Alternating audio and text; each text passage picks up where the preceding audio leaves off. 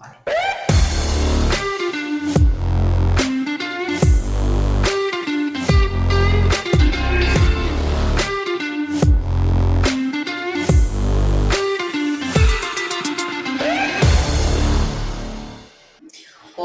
¿qué tal? ¿Cómo estáis? Estoy aquí hoy con, con Laura y con, y con Eva.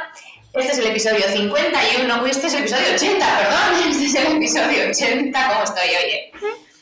Pero bueno, me recuerda mucho al episodio 51 porque allí también hablamos sobre un temazo que es el trabajar gratis. Hoy no vamos a hablar de trabajar gratis, pero sí vamos a hablar de la presión que supone el trabajar gratis y alguna cosita más. Si hacemos memoria, en aquella ocasión comentamos que el trabajar gratis podía reportarnos ciertos beneficios, como mínimo a, medio o a largo plazo, y por tanto depende de si nos puede servir para mejorar visibilidad, para ganar experiencia, para tener un mejor currículum o por trabajar en alguna causa en la que creamos pues de forma no lucrativa, pues como puede ser, pues eso, no lucrativa, gratis, como puede ser una organización, como puede ser decidir hacerlo para alguien que sabemos que no se puede pagar nuestro servicio, cuyos recursos económicos no les permiten usarlos, etcétera, etcétera. Bueno, lo primero voy a saludar a mis compañeras. Muy buenos días. Comienzo accidentado he tenido hoy, pero bueno, todo lo que empieza mal termina bien, que lo sepáis. Igual es, porque, igual es porque hoy cumpleaños, Eli. Igual, igual sí. Se vienen cositas en el día de hoy. Bueno, me parece un melonazo este también, ¿eh? Porque hablamos mucho de sí, no, no trabajes gratis, no que es malo para la empresa, pero ¿y la presión que te supone? Y ver al resto haciéndolo y que tú no lo hagas, a ver. De eso, sí, el otro día estuve hablando yo en redes un poco, también tenía que ver con este tema, que tela, ¿eh? Tela. Pero bueno, ¿y tú qué cuentas, Laura? Pues esa sensación de publicar gratis, eh, ahora mismo la verdad, os soy sinceras, no la tengo. Tengo más la sensación de que la gente publica y saca cosas, pero con un precio y cobrando por ello, más que por publicar gratis. O sea que a ver qué se me va ocurriendo, porque algunas cosas ya se me están ocurriendo, pero esa sensación de la presión de publicar gratis, ahora mismo la verdad que, no la tengo, ¿eh? Más que de publicar, bueno, luego hablamos, pero es más de publicar sí o sí porque hay que publicar, porque como dice mi hija, o si no está en Instagram no existe. O mm, más, yo el tema de lo gratis lo veo un poco por otro lado. De todas maneras, vamos a hablar un poco de eso. Vosotras, ahora mismo, a día de hoy, ¿Hacéis algún tipo de trabajo de forma gratuita? Cuando he, leído, cuando he leído esta pregunta, em, lo primero que me ha venido a la cabeza, pero me ha costado un poco, a día de hoy creo que el trabajo que hago gratis es participar en Hermanadnos. A ver, no es un trabajo como tal, pero sí que es cierto que las mentorizaciones o las mentorías a día de hoy se cobran. Al final, tú estás em, con unos estudiantes, les estás enseñando, estás hablando con ellos, les estás contando tu experiencia y en realidad una mentoría, eh, como puede tener Proyecto Púrpura, podemos tener nosotras, eso se cobra. Al final la experiencia son unos años, es algo en lo que tú te has ido curtiendo y, y se tendría que cobrar. Obviamente en este caso no se va a cobrar y es cierto que el tiempo que le dedico no es tanto, ni muchísimo menos, como cuando doy clase o como cuando estoy en Neutralia. Pero a día de hoy, el trabajo que se me ocurre que hago gratis y que invierto media hora a la semana, a lo sumo una hora cuando quedo con ellos, que tampoco es mucho, ya os digo, sería el proyecto Hermanadnos, en realidad, que ni me planteo, vamos, ni se plantea, ni muchísimo menos cobrar por el proyecto, pero sería el único que, que podría decir. Igual ahora cuando habléis se me ocurren otros, ¿eh? Pero claro, trabajar gratis, digo, bueno, cuando escribo en mi blog, ¿es trabajar gratis? pues no sé si eso se considera trabajar gratis cuando escribo en mi blog, por ejemplo. No, no sabría decirte.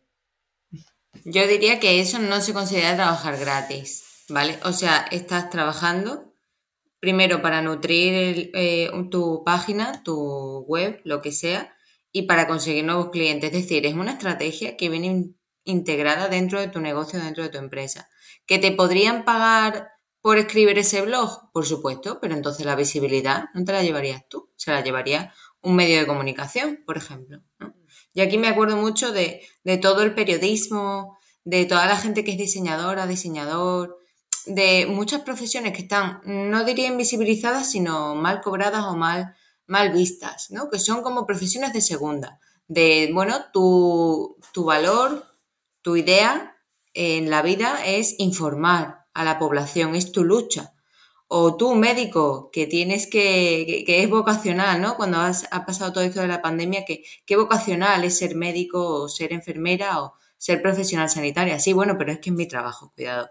Que por mucha vocación que yo tenga, al final también tengo que comer todos los meses y eso no tiene que ahogarme, ¿vale?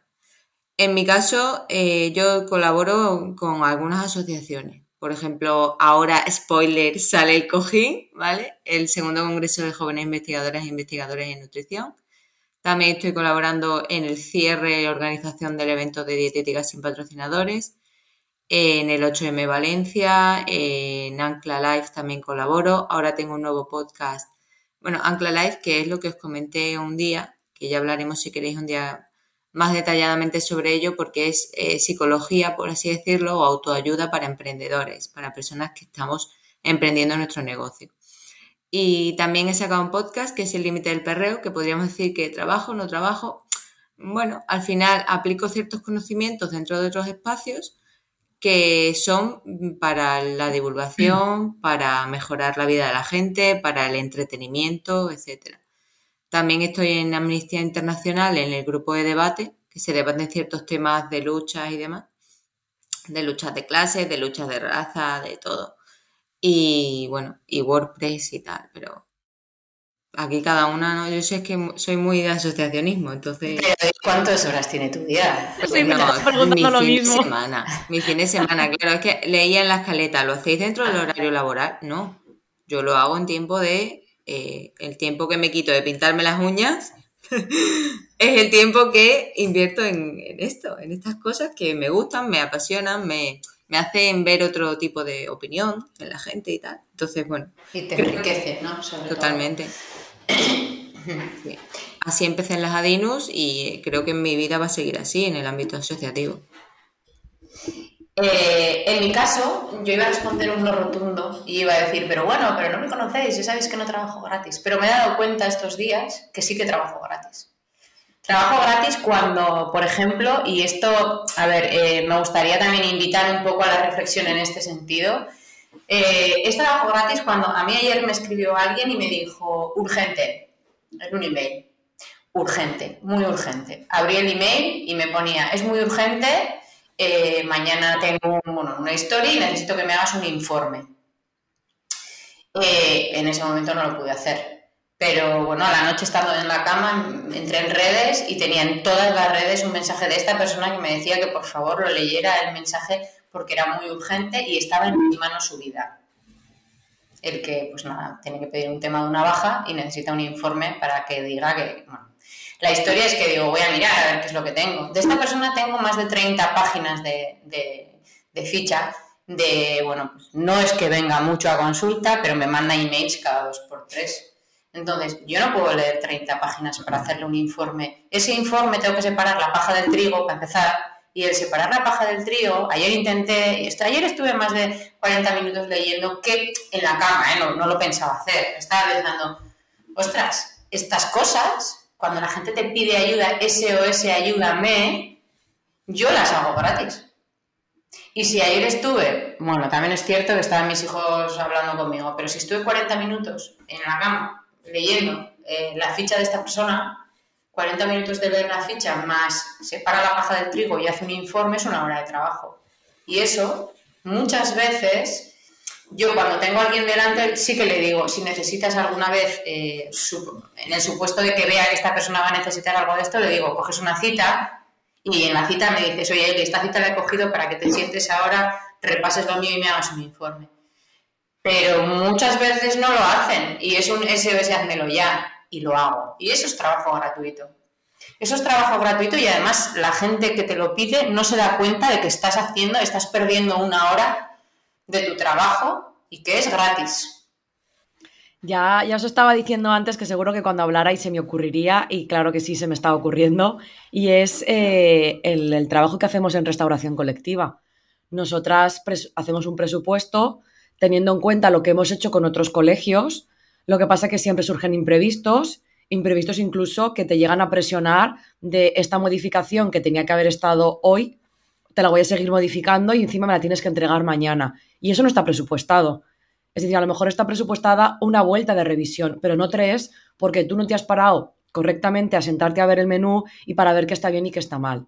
Entonces ahí estás trabajando gratis, porque esas dos revisiones posteriores no están incluidas. Entonces, claro, ¿qué haces? ¿Te enfadas? Bueno, vamos a solucionarlo. Una, aprendes a que en la siguiente se tiene que especificar que solamente hay una revisión y si hay más, es un bono de horas extra.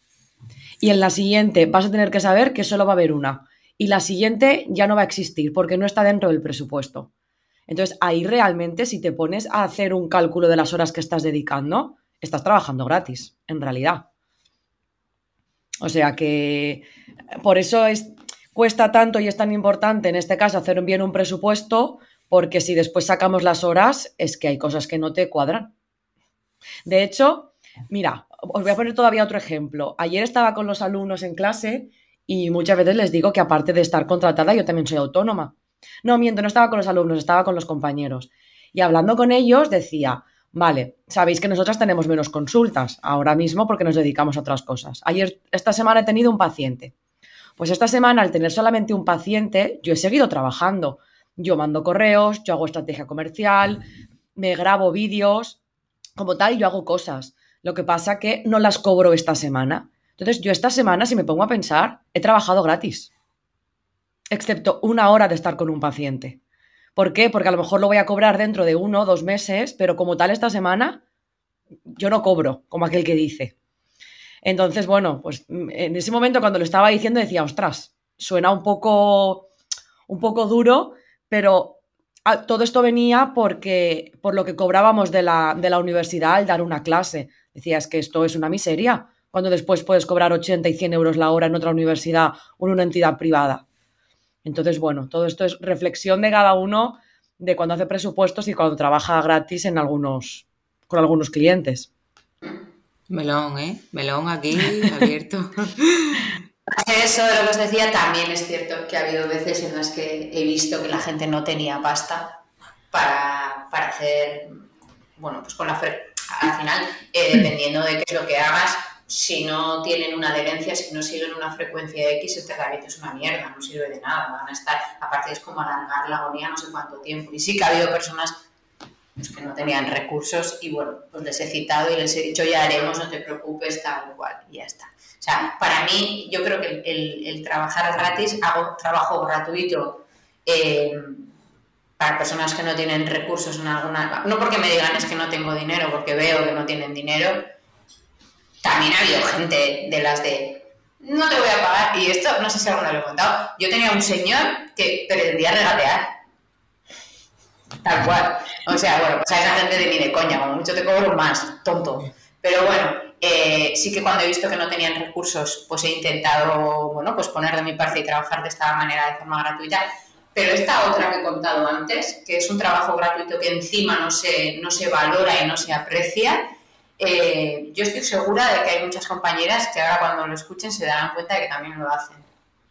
Y creo que es importante, al final tiene que ver con, no me acuerdo en qué capítulo hablamos de los límites, tiene que ver un poco con marcar bien, delimitar bien los límites, esa fina línea que a veces, pues bueno, nos obligan, porque yo sí que me he sentido un poco empujada, nos obligan a traspasar. Em, yo sí lo hago en horario laboral, pero bueno, también voy a deciros otra cosa, mi horario laboral da risa. Yo entro aquí, ¿hoy qué hora es? Siete y media, siete y cuarto venido, son las ocho y algo de la mañana, no sé a qué hora nos estarán escuchando, pero ahora mismo es 2 de febrero, que es mi cumple, 8 y 22 de la mañana y hoy salgo pronto, hoy voy a salir a las siete y media de la tarde, o sea que, pues sí, es que no es que sea horario laboral, es horario de, de, las horas del día, que es, ese es mi horario laboral, las horas de sol. Pero bueno, eh, ¿queréis contar algo más sobre el trabajo gratuito? Yo mm, voy a contar experiencias. Eh, cada día los presupuestos son más ajustados y tienen más porqués y tienen más detallitos y tienen más que leer y empieza una página y otra página y otra página. Ayer tuve un caso de una clienta con la que le estamos haciendo el branding y estamos en la en fase media, ¿vale? Estamos eh, terminando algunos detalles del logo y luego ya pasamos a hacer todos los elementos al completo. Y nos empieza a decir, no, es que ahora necesitamos una lona de no sé qué, necesitamos unas carpetas, necesitamos ta, ta, ta, ta, ta, un montón de cosas que todavía no estaban presupuestadas y que no estaban incluidas dentro del presupuesto. Le digo, ok, digo, pues sabes que este presupuesto aceptado, como bien incluye en todos sus textos, incluye esto, esto no lo incluye, te voy a hacer una ampliación del presupuesto y te voy a ir cobrando ya lo que, lo que estamos trabajando. Porque claro, si no, se me va a quedar atrasado la otra mitad del branding y se me va a poner en cola todo el trabajo que te estoy presupuestando ahora. Vale, bueno, le hago el presupuesto y empiezo, en mi cabeza empieza, uff, eh, vale, tienes que meter aquí máximo dos cambios. Uf, aquí detallale el texto que se va a incluir para que te den visto bueno. Uf, y es como que yo, ¿en serio? Tantos límites y tantas puertas le tengo que poner al campo para que tú, que has contratado mi servicio no me explotes? ¿En serio no somos capaces de darnos cuenta hasta dónde están los límites de los servicios? Yo escribo a mi psicóloga y yo no espero que mi psicóloga me conteste al minuto. Yo escribo eh, a cualquier persona, no, no tengo ningún tipo de necesidad ni expectativa de que me responda. Que es un cliente que ha necesitado algo y que me, me está bloqueando, es un problema del cliente. ¿Hasta qué punto estamos pensando en exigirle al resto ¿no? Como le decían a Eli, no, mándame el informe, mándame el dossier. Bueno, espera, a ver, tú sabes que esto es un trabajo y lleva una dedicación y tengo horas que ahora mismo no tengo en el día, que es que me voy a, poner una parenteral porque no he comido todavía, ¿eh, Eli? O sea, ¿en qué mundo estamos viviendo? ¿Por qué intentamos rascar más, más, más, más en un servicio que hemos pagado? O sea, ¿os lo habéis preguntado alguna vez? Ay, cuando vais a la peluquería le decís, ay, no, y ahora échame ese producto y échame el otro. Ahora me vas a poner mechas, ¿no? Porque mira qué bonito me quedarían unas mechas. ¿A que no? ¿Por qué lo hacemos cuando vamos o cuando tratamos con otros profesionales? Porque cuando hablamos de redes sociales pensamos, ay, ¿a ti qué más te dará subir una story más que menos? Pues mira, porque subir una story tiene un porqué tiene que ir enmarcado dentro de la estrategia, tiene que ir con un objetivo, con unos canales de atracción, etcétera, etcétera. Y tiene que llevar luego a algún sitio que tenga una conversión, que tenga interés la gente, etcétera. Entonces, ¿por qué un, ay, una story más o menos da igual? que me hace mucha gracia. Porque no valoramos el trabajo de los demás o porque nosotras no estamos realmente detallándole al usuario todos los pasos que hacemos a la hora de trabajar. Y a mí, yo esto cada vez que lo pienso, me acuerdo de Laura y es, dile a tu cliente todo lo que sabes hacer o cómo estás trabajando para que sepa cuáles son los límites, ¿no? O en qué marco estamos currando. Pues vale, yo ahora te detallo hasta que hago una configuración de un plugin de tal y cual. ¿Que eso te va a importar puto nada? Sí, pero lo vas a leer, te lo vas a comer. fin del spoiler. Todo por escrito. Y yo también creo que es súper necesario todo por escrito. De todas maneras, volvemos al, a la frase favorita de Laura, que es que la gente no lee. Y es verdad. Porque yo todo esto lo pongo en el, en el dossier, que antes lo ponía al final y ya he comentado en algún sitio que ahora lo pongo al principio. O sea, no vas a pasar a la estrategia sin leer esto, a no ser que pases la página porque te da igual. Pero pone, nota importante, coño, lee, y ahí sí que se delimita bastante todo. Lo que pasa es que, bueno, luego a veces sí que es complicado. Nota importante, si cambian tus necesidades eh, y te tengo que cambiar el tipo de estrategia, pues si me tengo que tirar 40 minutos, una hora haciéndote una nueva estrategia, eso se supone que se paga. Muchas veces lo hago gratis. Pero bueno, al final es un poco complicado. Parece que lo del comer tampoco importa mucho, ¿no? Tú que has estudiado esto, dime qué tengo que comer, pero dime manzana, lechuga y tomate. Y ya está. Y, no te líes, eh, eh, Eli, que no es para tanto, seguro. pero yo muchas veces con, estas cosas pienso, claro, estabas diciendo antes de, hablabas de los servicios en la peluquería, ah, pues ponme esto, ponme esto otro. Y a mí se me estaba ocurriendo ir a una tienda, pues, pues voy a decir, por ejemplo, vamos, se nos ha ocurrido ir a Apple y decirle, no, mira, el iPhone, en lugar de cobrarme 1000, me vas a cobrar 700. ¿Qué te parece? ¿A que no se nos ocurre? ¿Y por qué con un servicio sí? Porque se Hombre, nos yo ocurre... sí me lo han hecho, ¿eh? A mí, a mí eso me lo ha hecho un señor. Me ha dicho, mira, no te voy a pagar. Encima, en- al principio, cuando hace 12, 12, 13 años, me acuerdo que me decía, mira, no te voy a pagar 30, te voy a pagar 10. Y es como, pero ¿de qué cojones? Una cama oculta. Como- Y a ese señor le tenía yo vetadas, o sea, él no yo no le daba cita conmigo, porque además yo creo que es que sinceramente no sé a qué venía. Eh, pero trabajaban en el poli y en el poli a veces tenían acceso a mi agenda y le daban desde ahí. Les tenía dicho que no podían coger. Bueno, pues buscaba la forma de poder coger cita a través de quien fuera. Flipa. Vaya tela, flipas. O sea, es que me quedo loca, loquísima. Y yo no creo que sea por, porque es un servicio o porque sea un producto, ¿eh? Creo que obviamente la tangibilidad del producto es mucho más concreta, pero a ti cuando te dan en otro espacio otro servicio, sueles estar contenta y no, no sueles regatear de esa forma, ¿sabes?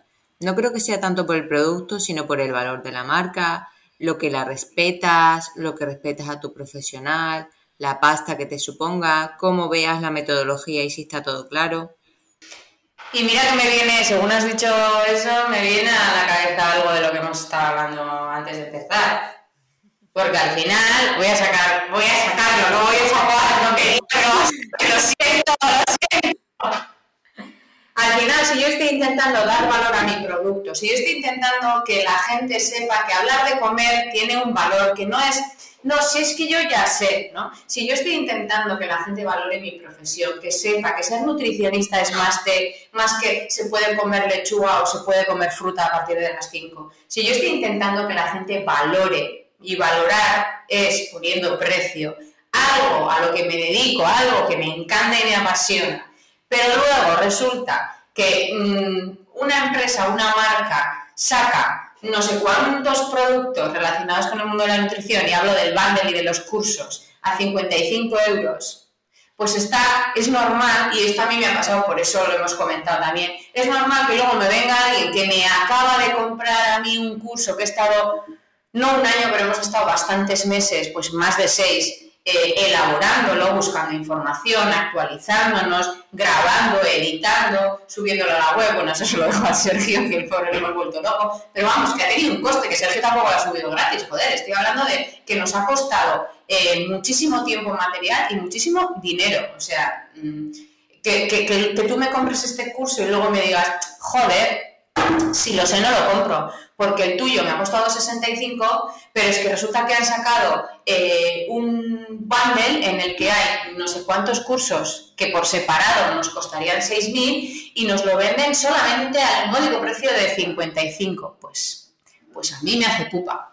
A mí eso me hace pupa. Me da igual qué es lo que se esté vendiendo ahí, la calidad de ese producto. El usuario no lo sabe. El usuario que sabe es que eso es, ya lo comentaba una compañera, bueno, Eli, no es que sea un supermercado, es un outlet. Para mí es una putada, eso es lo que es, porque estoy intentando dar valor a algo y tú vienes y lo tiras por el suelo. Y, y decía antes que se nos llena la boca con el pequeño comercio y tal, pero luego, toma, grande superficie. Y para mí es un poco esa comparativa, sea o no sea un outlet, me da igual. El Herbalife o el Naturhaus de la nutrición. Lo siento, cuando hacemos bundle, cuando vendemos patitos feos, estamos vendiendo batidos de proteína aislados y sustitutivos de comida. Todo el bimanan y toda la mierda que estamos, estamos siempre hartas de criticar, pues eso es lo que hacemos cuando estamos vendiendo el bundle. ¿Que te enriquece el dinero? A un aplauso para ti. Corre, corre con los 4.000 euros, a ver a dónde llegas sin una profesión sólida y sin una profesión respetada. Porque mañana vas entonces a, seguir en vez de siendo dietista, nutricionista o cualquier sanitario, creadora de contenido, pues ya está genial. ¿Por ahí va tu camino? Avanti. Pero bueno, lo dejaremos ahí porque si no igual me llega algún paquete desagradable en el día de mi cumpleaños. bueno, eh, teníamos en mente también hablar sobre lo que supone o sobre lo que es publish o perish. Y pese a que, bueno, yo ya, yo ya, yo ya sé lo que es, eh, lo que hice el otro día fue buscar. Buscar en Don Google o Doña Google a ver qué me contaba, porque creo que va más allá de lo que, y de hecho va bastante más allá de lo que yo tenía en mente. Hay muchos artículos de opinión eh, y hay muchos artículos incluso académicos, la mayoría en inglés, pero bueno, doy por hecho que casi todas nos manejamos. Eh, y me ha parecido alguno súper, súper interesante. De hecho, vamos a dejar algunos al final, no son, no son artículos académicos, son artículos de opinión. Un poco, pues por si no conocéis eh, de qué va esto del Publisher Perils y, para ver si os hace pensar. Eh, en uno de estos artículos contaba lo que os voy a decir ahora. Decía que el impacto de una mentalidad colectiva de publicar o morir no solamente provoca pues el que te quemes ¿no? en la comunidad académica, pues que la gente esté más quemada que la moto de un hippie, sino que también es uno de los principales factores por los que la gente abandona su carrera. Hablando de cómo afecta eh, todo esto al conjunto de estas personas que trabajan en la comunidad académica, el publicar o morir hace que la calidad del trabajo de estas investigaciones y de estos investigadores sea pues una calidad de mierda. Según lo decimos, lo entendemos y nos parece todo súper lógico. Pero, eh, bueno, si estuviera aquí Luis podría aportar mucho más. Mm, yo sí que eh, tengo alguna publicación que hice en su momento y sí que he sentido esta prisa y este que alguien no saque lo mismo que voy a sacar yo antes que yo y este eh, o lo sacas o no te dan el dinero de I más D del ministerio. O, quiero decir, ahoga. Y yo lo he vivido a una escala diminuta, diminuta, diminuta y hace muchísimos años que se publicaba mucho menos que ahora. Entonces, eh, no sé si este, eh, bueno, relato iba a decir, esto que os acabo de contar, os ha ahogado solo el pensarlo tanto como a mí. A mí sí, ¿eh? Y yo creo que lo podemos ver en muchos espacios, ¿vale? Cuando estamos consumiendo muchas veces un artículo, ¿vale? En cualquier tipo de periódico y pensamos, vaya mierda de titular, vaya mierda de contenido, mmm, te has cascado aquí un clickbait que flipa simplemente para tener visibilidad pero luego el contenido es una basura. Pues ¿cómo te crees que, tú crees, yo me pongo, eh, empatizo, digo, ¿tú crees que este periodista se sentirá cómodo, cómoda con lo que ha hecho, con lo ha redactado? ¿O es simplemente la presión del mercado, de sus competidores, lo que le está poniendo ahí? Si estamos trazando una hoja dentro del modelo de producción en el que la gente no cobra, en el que no es que la gente no cobre, que tengo que pagar, por publicar un artículo científico 1.200 euros, 2.000 euros, como creo que le ha costado a Luis. Perdona, ¿qué tal? O sea, trabajo gratis, porque el marco de la investigación me han pagado cero unidades de euros. He tenido que sacar y pelear absolutamente a todos los, a todos los casos de estudio o lo que haya tenido que tener, ¿vale? Materiales y métodos de la costilla y gracias, que lo único que necesito a lo mejor es un plicómetro y un registro. Pero ¿y dónde están las horas de mi trabajo? Y todo eso lo volcamos a voy a pagar 2.000 euros para que tú, querida revista científica, sigas teniendo la notoriedad que tienes actualmente y no entre aquí cualquier cosa, porque claro, si vas a publicar en Nutrients, a ver, es que tenemos que tenemos que revisar tu artículo, sí, pero lo que no pueden ser es que sean 2.000 pavos y que luego, chimpón, por tener aquí una cita, ¿realmente necesitamos eso? O sea, que un link dirija a nuestro perfil académico es lo que queremos dentro del día a día y dentro de la propia investigación. Yo no sé por qué la investigación, y más en el marco de la salud, se ha convertido en un negocio, al igual que estamos convirtiendo dentro de nuestras consultas, dentro de nuestros espacios, a la salud en un negocio. No pasa nada, ¿vale? Es marco, tendencia, contexto y sociedad no es nuestro problema y nosotras trabajamos para, para ello, ¿vale? Pero, ¿por qué hemos llegado hasta aquí? Yo no lo sé. Creo que es por los gigantes, por la industria, por el capitalismo. Pero luego Eva siempre el capitalismo. No, no, no, es verdad. De todas maneras, y pese a que me parece que todo esto se puede extrapolar a otros niveles, ¿no? Que igual nos resultan más familiares a nosotras, eh, a mí siempre me ha llamado la atención y, y yo lo he visto porque lo he vivido como de un estudio, o sea, de un estudio clínico, hay personas que sacan cuatro y cinco artículos. cuatro y cinco publicaciones. ¿Por qué? Joder, pues es que yo cuando, cuando era enfermera, cuando, cuando intentaba, cuando estuve en el sistema sanitario público de salud, bueno, estuve como técnico, pero bueno, me da igual, cuantos más méritos tenías, muchos más puntos tenías también. O sea, ya puedes ser un puto dinosaurio, puedes estar actualizada a cero, pero puedes tener siete publicaciones y eso te da puntos. Supongo, quiero pensar, creo, corregidme, que esto ha cambiado a día de hoy que puede ser, ¿eh? Y, si alguien piensa, esta tía no tiene ni idea, pues bueno, que sepáis que antes por lo menos sí era así, hace 20 años era así, o, 10 y algo años era así. Porque sí, amigos, cumplo 44 en el año 22. bueno. por ejemplo, quieres entrar en la universidad como profesor asociado, eh, a veces teniendo la misma experiencia, pero tú tienes más publicaciones, es decir, has invertido más tiempo, probablemente gratis, en hacer artículos, en investigar y demás, tienes más puntos y entras antes que otro con, la misma experiencia o incluso con más en lo que se está pidiendo. O no porque también se paga. O sea, nosotros, yo en los artículos en los que salgo, no salgo como primera, porque también, también tiene que ver el número. O sea, si sales la primera tienes más puntos que si sale la segunda o la tercera. En los artículos en los que yo he intervenido y he participado, y me refiero a que he currado, eh, gratis, por cierto, ya que estamos, en esos artículos aparecen personas que no han hecho absolutamente nada, ¿eh? Han dicho, pues mira, yo te voy a dar, ¿cuánto cuesta sacar este artículo? No sé cuánto, yo te doy mil, pero me sacas como segundo, tú puedes pasarte a la tercera.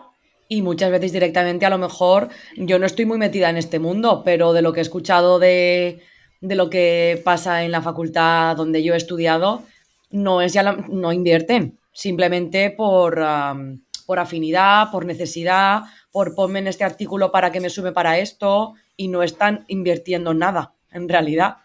Está trabajando gratis la otra persona y la otra se aprovecha.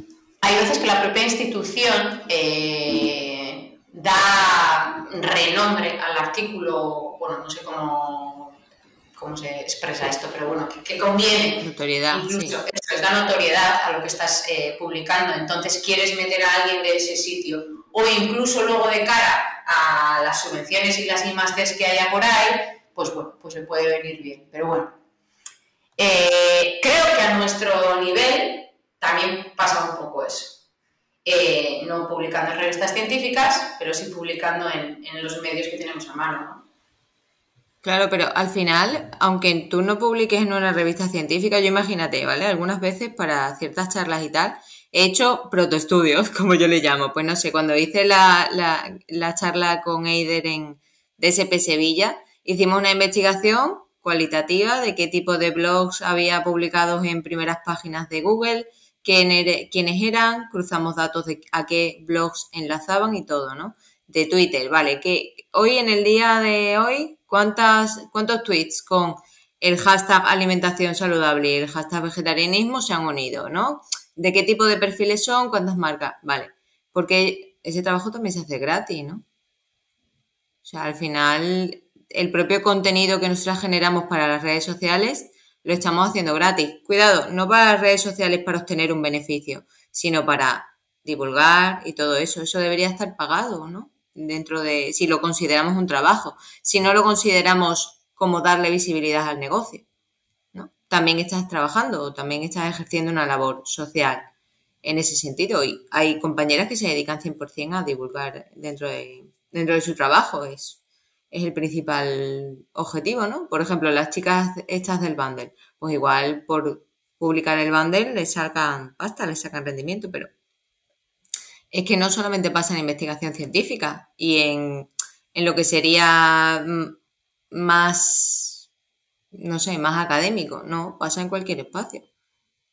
Cuando yo estoy publicando, yo estoy dando de mí, se están yendo todos mis dineros, ¿no? Pero esto se hace principalmente para acabar con el pirateo dentro de la ciencia, ¿no? Pregunto, porque ¿por qué se hace en sí?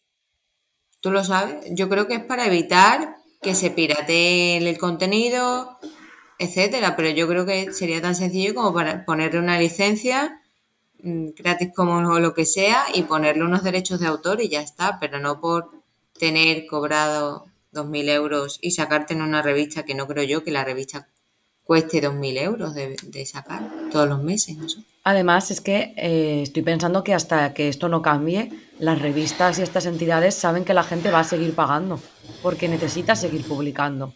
Necesita seguir sacando estudios, necesita publicar para las tesis doctorales, necesita que algo que hayan descubierto o algo que hayan investigado salga a la luz.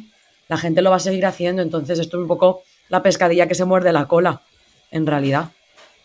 ¿Vosotras estáis a favor o en contra del open access en ciertos espacios? Yo, por ejemplo, WordPress es accesible. Yo intento trabajar únicamente con herramientas que son accesibles. Principalmente, ¿por qué? Porque creo en la filosofía de los proyectos y creo que así es la única forma de cambiar los modelos de negocio y los mercados. ¿Vosotras creéis en el, en el open access de, de los posts, de los podcasts, de absolutamente todo? No sé.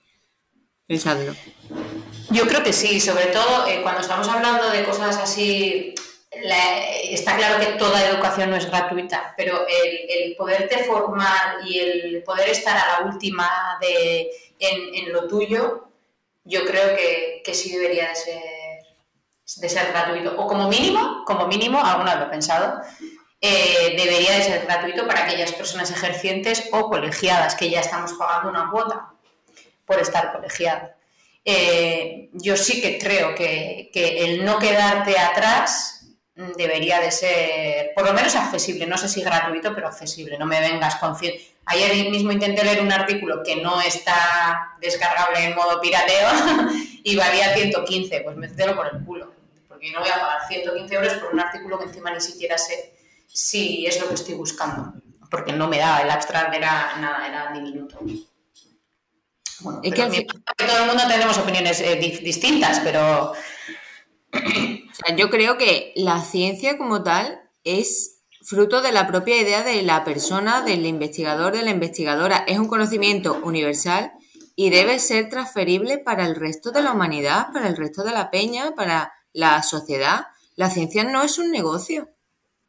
O sea, la ciencia de datos te podría decir, igual es un negocio por los fines en los que le estás dando, pero la ciencia y el marco salud y el marco eh, agricultura, sostenibilidad, eh, medio ambiente, mm, ser humano, personas, eh, animalitos, ¿vale? No me voy a dejar los seres sintientes. Es de dominio público. ¿Por qué, no? ¿Por qué la estamos tratando como un negocio? No lo sé. Igual un capítulo 2 con Luis que igual nos dé su opinión o con más gente. yo creo que, que la gente que ha estado, que está en, ese, en ese centrifugado científico, como digo yo, tiene mucho que aportar también. Em, sé que no es lo mismo, pero ¿vosotras os habéis quemado alguna vez por esta necesidad de sacar material, de publicar? de, que vayáis a publicar algo y alguien lo publique antes? Eh, ¿Os habéis, sentido esa presión? Ya, sé que estamos hablando a otros niveles, pero ¿lo habéis eh, sentido en vuestras entrañas? La respuesta es sí. sobre, todo, sobre, todo, porque, Jolín, al final, eh, bueno, en nuestro caso, establecemos una estrategia, o sea, hacemos una reunión previa con Eva, establecemos una estrategia, Eva la revisa y es como, vale, dentro de un mes tienes analíticas y tienes que ver que lo que estás publicando como hay que publicar está teniendo sus resultados en realidad. Entonces, no es una presión negativa porque cada vez es menos, incluso voy a decir que ahora luego me tengo que grabar unos vídeos que hasta me apetece grabármelos, cosa algo, eh, vamos, sorprendente en mí, que ya ayer me grabé ya otro, pero bueno, al final es tomártelo de otra manera. Tengo ahora ya la mentalidad de que aunque sé que tengo que publicar, como ahora tengo un poco más de tiempo, le destino un tiempo más tranquila para poder hacerlo. También depende de cómo vaya con la carga de trabajo, ¿eh? Igual me noto más quemada cuando tengo más carga de trabajo, es como, uff, tengo que hacerme un vídeo, uff, tengo que publicar. Pero como ahora no tengo esa sensación, es como, mira, le voy a dedicar una hora a la semana a grabarme, a escribir los posts, a hacer las infografías y a publicarlo. Entonces yo creo que igual a veces también depende un poco de, de esa saturación que, yo tenga. En mi caso, estoy haciendo memoria, ¿vale? Pero creo que presión, presión, más presión por los clientes, de tiene que salir ya, tienen que publicarlo, tienen que hacerlo, la estrategia, el marco, más que a mí directamente. O sea, intento, como hablamos en el episodio del 70 y 78, creo que fue, intento no darle tanta moral a las cosas. Quiero decir, bueno, pues esto está aquí, es una estrategia que quiero trazar, tengo que publicar esto, tengo que hacer este material y ya está, hay que hacerlo. Tiene que ir dentro de mi tiempo y de mi horario y de lo que puedo hacer, ¿vale? Que lo intente no significa que lo consiga, ojo. Eso también hay que tenerlo en cuenta y sobrepaso mis barreras laborales muchísimo. Pero no he tenido grandes presiones por publicar y menos en redes sociales, nunca. No, porque creo que, que, eso no me califica como profesional, que eso no califica lo que yo sé o puedo hacer y que realmente, bueno, pues es publicar o no publicar. O sea, si yo quiero decir algo, lo voy a comunicar exactamente igual. Si yo quiero sacar un producto o servicio, voy a trazar la estrategia para empaquetarlo de la forma que considero. Que luego me equivoque, que sí, que no, da igual pero no he tenido esa gran presión por vamos a sacar este super proyecto, tal, ni siquiera cuando hicimos la migración de Proyecto Púrpura, o sea, de Web de Nutris a Proyecto Púrpura como imagen de marca, como tal. Lo cual no significa que ahora o mañana no lo tenga que hacer o no lo tenga que sufrir. Al final, nosotros en la empresa tenemos un know-how o una metodología, un intangible dentro de la propia empresa que no lo tiene la competencia. Entonces yo intento mm, que eso no me apuñale el día a día y la creatividad y las ganas de seguir haciendo cosas. No, pues me acuerdo, por ejemplo, esto del bundle que comentábamos, ¿vale? Pues esto no nos tiene que apuñalar nuestra creatividad, nuestra estrategia, nuestra idea. Que sí, que es una putada, que sí, que la competencia está ahí. Es que la competencia hay que siempre mirarla y saber qué es lo que está haciendo o lo que va a hacer. Y si podemos adelantarnos, genial. Pero eso no tiene que desubicarte de tu, de tu muro. Es lo típico que digo de dejas de ver el bosque para ver el árbol. Dejas de ver la, trayectoria que tienes, el plan estratégico, lo que vas a hacer por el momento de hoy, de la hora. Y lo digo y yo llevo una semana que ya hablaremos y ya os contaré cositas, pero llevo una semana que estoy intentando retomar ese pensamiento de mm, calma. Calma porque lo de hoy no es uno, ni lo que tú eres, ni lo que vas a ser el día de mañana, ni todo lo que ya has sembrado, por así decirlo, ¿vale? Entonces, vamos a volver a los orígenes. No he tenido tanta presión. Em, pero a mí me parece que todo esto, eh, como decía el artículo este, que parte del artículo que os he leído, todo esto afecta a la calidad del material que tenemos entre manos. Más, no siempre, pero creéis que más es peor que es que afecta a la calidad de, lo, que, de lo que tenemos a mano. Sí, yo creo que el volumen afecta. Cuantitativamente creo que si no le dedicas mucho más tiempo, a más cantidad, menor calidad, porque menos cuidado está ese trabajo. Hmm. Yo creo que sí. Sí, yo creo que también. Yo también lo creo. Al final es como publicar a granel y a granel las cosas pues no siempre salen como nos gustaría. Y yo, yo misma también lo he vivido cuando, cuando hemos estado más agobiados. Yo sí he tenido esta presión, pero ha sido un poco autoimpuesta eh, cuando hemos abierto el aula, pero porque no me esperaba el volumen de trabajo que iba a tener, porque no era eh, buscas la información, haces el PowerPoint, te grabas y hasta luego. Había que hacer muchas más cosas, había que programar un calendario, había que hacer eh, mil historias pues que no, con las que no contaba y que bueno, pues ya he aprendido y la próxima vez supongo que, no será tan, tan duro. Eh, yo me he dejado una parte súper importante para el final del episodio, que no quiero dejarlo, o sea, quiero que lo hablemos, porque quiero que le demos un par de vueltas a, un artículo, a otro artículo de opinión, que también lo dejaré al final del episodio, en el que habla de algo que, bueno, o sea, por favor, sentémonos a hablar de esto en otro episodio que no sea este.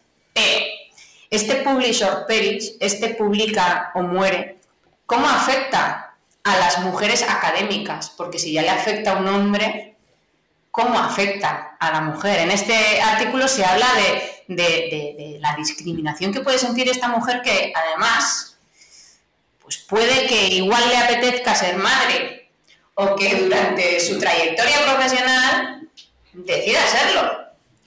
Eh, ya hablamos eh, en algún episodio, en el 39 de igualdad salarial, en el 68 de realidades sociales, que por cierto son dos episodios que me gustan mucho y que he vuelto a escuchar y que creo que, dan mucho que pensar.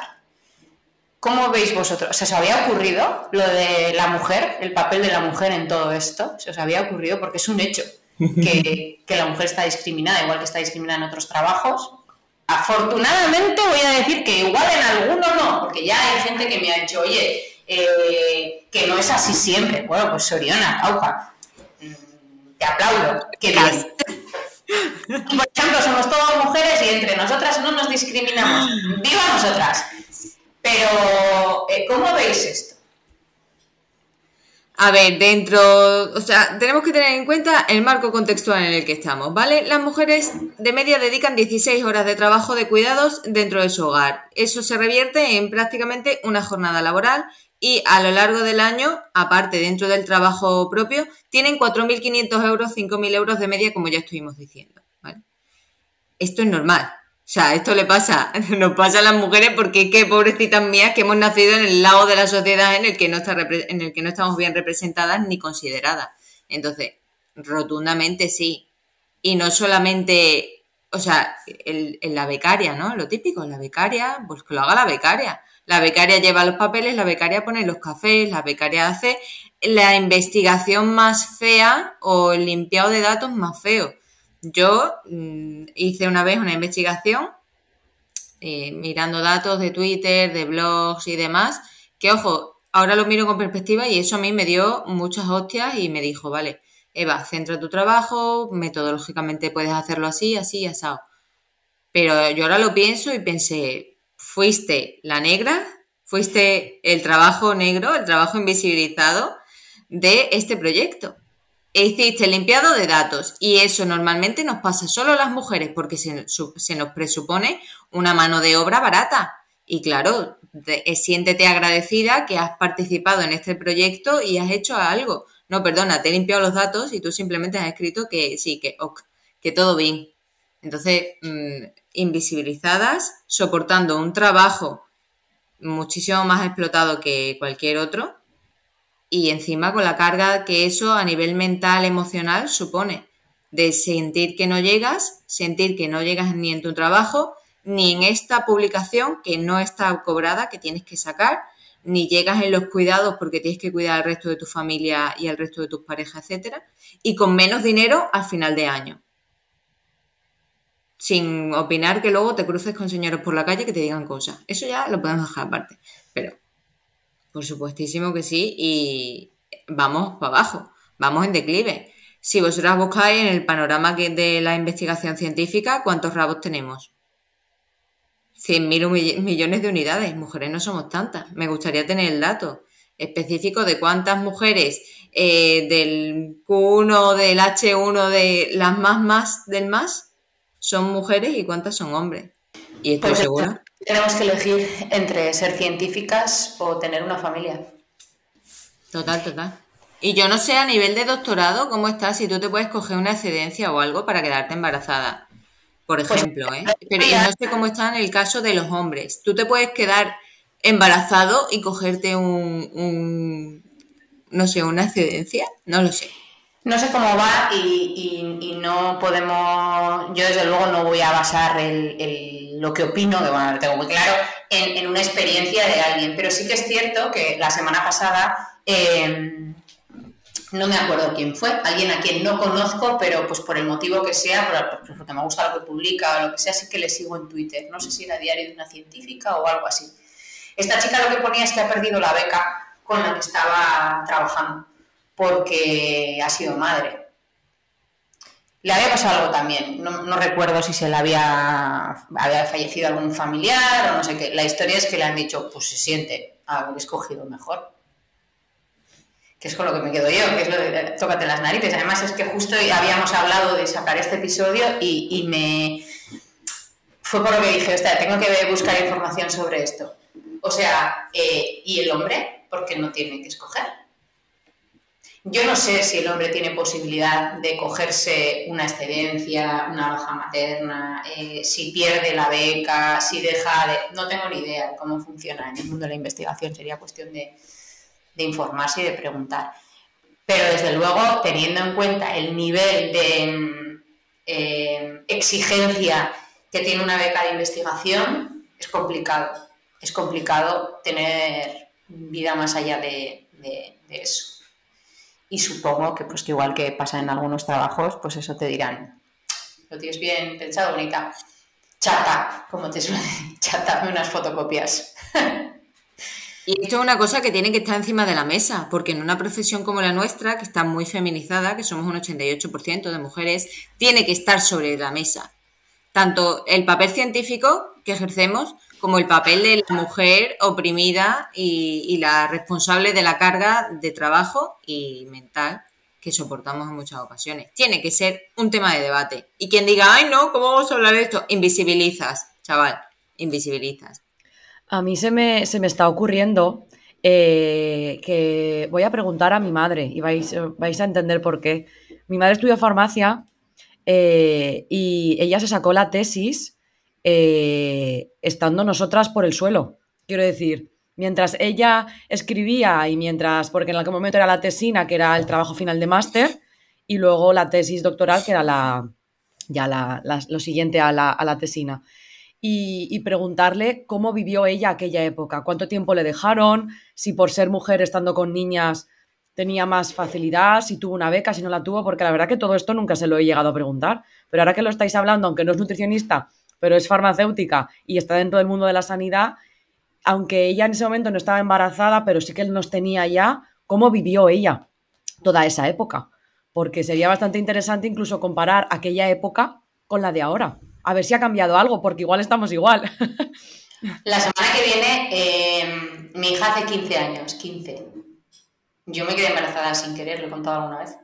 Eh, y trabajé hasta la semana 40. Cuando volví, parí a la semana 42. Cuando volví, porque según bajé del hospital, lo primero que hice fue ir a visitar a los míos, que eran como mi familia. Eh, no me dijeron nada, pero ya sabían que me iba a ir a la puta calle, porque no les cuadraba que yo siguiera trabajando allí.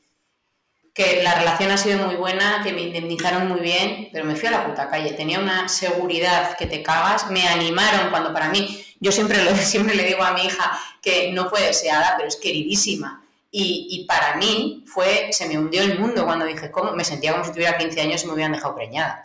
Tenía 28, pero no era algo planeado y fue un disgustazo en un, en un primer momento. Y fue un disgustazo. y me o sea, fue, eso fue un drama. Sí, tenía una estabilidad, me ayudaron y me dijeron, jo, fíjate, no, no pasa nada, opa, eh, bueno, pues si querías ser madre, pues igual este es el momento, que no eres una niña, aunque yo me sentía como una niña, pues no lo era. Para mí, a mí ahí psicológicamente fue un palo muy duro, porque mi familia era como si mi familia me cerrara las puertas. Mi familia, bueno, laboral. Y, y, yo sé que ellos fueron padres después, o a la vez también, y ellos siguen allí. Bueno, uno de ellos falleció, pero, pero vamos, que no, no creo que tuvieran ningún problema a ese respecto. Sin embargo, yo sí.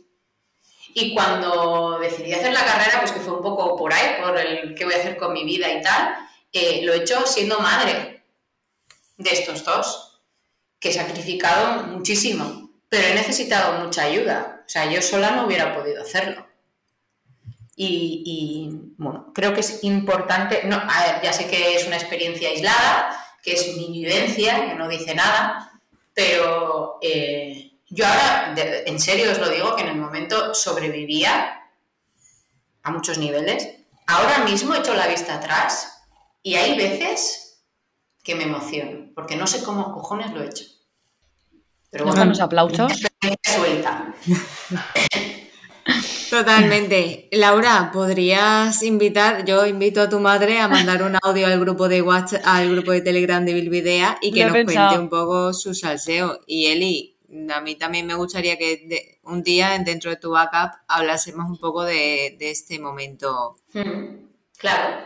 de la ciencia y demás, ¿no? Y también bueno, ¿qué, límites a nivel laboral, qué límites a nivel del gobierno, del marco del trabajador le estamos poniendo un poco a lo que es la ciencia, ¿no?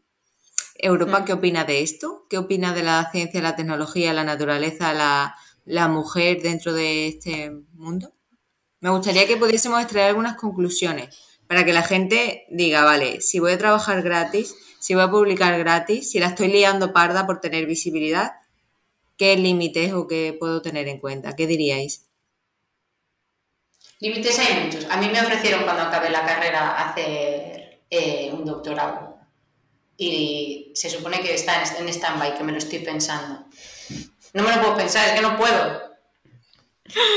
Yo el simple hecho de pensar hacer una tesis doctoral, vamos, es que eh, me tendría que prostituir directamente es que eso es un problema, porque no es un trabajo. claro, pero dime en qué momento del día. Si por las mañanas o por las tardes estoy dando clase y por las mañanas o por las tardes estoy con Neutralia, ¿en qué momento puedo yo investigar? Primero que no tengo tema, me lo podría sacar. Pero ¿en qué momento voy a investigar yo? ¿Es me tengo que prostituir? O sea, es que no hay otra forma. ¿Y en qué momento te vas a prostituir? La cuestión es esa. Pero no prostituirte tampoco, Laura, por la noche o qué onda? No. Bueno, bueno, bueno, bueno.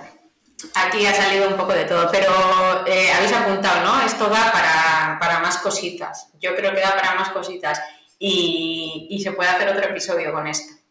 Pero de momento, hasta aquí el episodio de hoy. Así que chicas, si os queréis despedir. Nada, yo espero hablar de nuevo con la madre de Laura, que la conozco personalmente. ¿Cierto? Tengo ese privilegio, ¿vale? Espero que nos mande un audio al grupo de Bilvidea y que si en algún momento alguien tiene alguna duda, alguna pregunta, quiere comentar su caso, pues me, he planteado hacer la tesis, me he planteado hacer una investigación, me han contratado para hacer el barrido de datos, para hacer cualquier tipo de cosa dentro de un marco de investigación, que lo cuente y le daremos consejos, que nosotros eh, luego chapamos la boca, el boquino, no, luego no vamos insultando por ahí a nadie, pero vemos cómo está la vida. Efectivamente, pues bueno, bueno, bueno, bueno. Hasta aquí el episodio de hoy. Esperamos que os haya resultado interesante y os haga reflexionar. Como sabéis, este es el episodio 80. 80. Qué fuerte, ¿eh? Episodio 80. 80 episodios que nos hemos cascado. Este es en abierto, pero tenéis 79 episodios más que podéis escuchar si os suscribís, hablando de lo gratuito. Os podéis suscribir por 5 euros al mes y nos tendréis todas toditas para vosotras. Ahora, ahora, adiós. Adiós. Venga, dame mi dinero. ya habíamos cerrado algún episodio con el dinero. Dinero, dinero, dinero. Por cierto, el cojín. Veniros al cojín.